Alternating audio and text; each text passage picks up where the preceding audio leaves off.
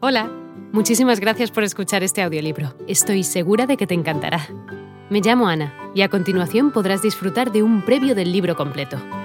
Si te gusta lo que escuchas podrás descargártelo completamente gratis desde mi web, www.escúchalo.online. Un abrazo. Desde siempre he creído injusta la posición de la mujer en nuestra sociedad.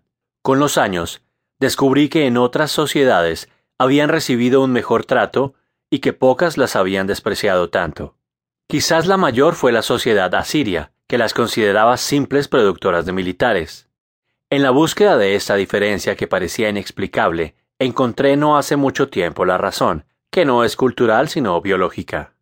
En efecto, cuando a los 15 días de la gestación aparece el gen Y, el embrión cambia su naturaleza primera y se convierte en varón. Si no aparece la Y, el embrión sigue su curso natural y produce una mujer. La primera observación que uno puede hacer de este hecho es que la naturaleza privilegia lo femenino respecto de lo masculino. Esto me confirmó las sospechas que me habían producido los espléndidos escritos de Ezra, el sacerdote judío que volvió con los demás ortodoxos de Babilonia en el siglo VI antes de Jesucristo y escribió el Génesis. Era muy semítico, como en las mil y una noches de este otro pueblo semítico, los árabes, pero poco consistente a un análisis neutral, es decir, no religioso y favorable. La segunda observación que se puede hacer con la aparición de la Y es cómo el embrión se convierte en ávido buscador de testosterona y deja de ejercer el crecimiento natural que hace el embrión XX. El resultado de esto es que el embrión XY crece más, se hace más fuerte mientras que el XX desarrolla más conexiones neuronales. Esto es notable en niños y adolescentes, donde podemos observar fácilmente cómo las niñas crecen de una manera más armónica, son más avispadas y aun cuando llegan a adultas pueden hacer varias cosas al mismo tiempo, aunque por ello sean criticadas por los varones. Con la fuerza de la testosterona, los varones sometieron a las mujeres y ocuparon los puestos de poder. Notablemente, muchos grandes artistas se dieron su Y para ser homosexuales.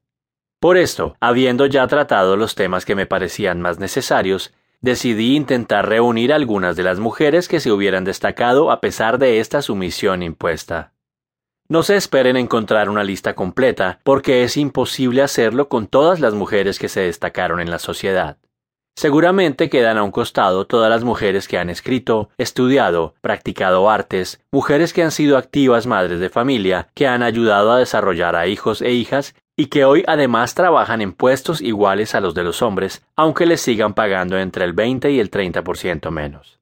No busquen por favor razones exóticas para esta visión que tengo de la coexistencia entre varones y mujeres. Es simplemente una mirada neutral, sin querer salvar el deterioro en el ego masculino o el deterioro en el ego femenino. Es tratar de mirar el mundo sin tomar lados, sino tomando los hechos como son.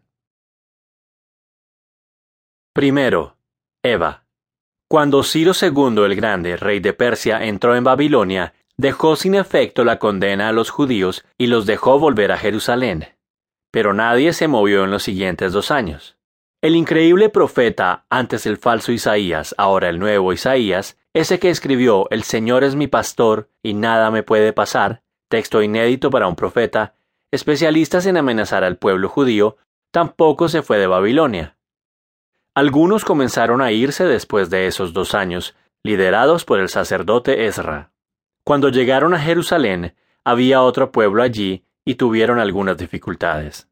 Ezra se dio cuenta que no había ninguna información del pueblo judío en ningún escrito y resolvió escribir la historia del pueblo hebreo. Para empezar tenía que contar la creación y lo hizo con los pocos conocimientos técnicos de la época sobre el tema. Ninguno. Sobre esta base, hilvanó un precioso relato típicamente semita, del mismo tipo que las mil y una noches de los árabes, otro gran pueblo semita. Después de que instauró el monoteísmo, se encontró con la dificultad inherente al monoteísmo. Dios es perfecto, por tanto, no puede tener maldad, lo cual significa que alguien se tiene que hacer cargo de la maldad que indudablemente pululaba bajo distintas formas en la tierra. Ya nos había presentado a Eva, cuyo mérito era ser la primera mujer, aunque devenida de un pedazo secundario e inútil de Adán, una costilla. Por si eso no fuera suficiente, Ezra resolvió denostar definitivamente a Eva y con ella a la mujer, haciéndola partícipe de una conspiración que maldijo al mundo. Si la serpiente malévola le hubiera llevado la manzana a Adán, éste la hubiera rechazado sin duda. Por esto la serpiente astuta le llevó la manzana a Eva, mucho más fácil de tentar, según la idea de Ezra. Hola de nuevo. No está mal para ser solo una pequeña muestra, ¿verdad? Si te ha llamado la atención, recuerda que encontrarás este audiolibro completo y gratis en www.escúchalo.online.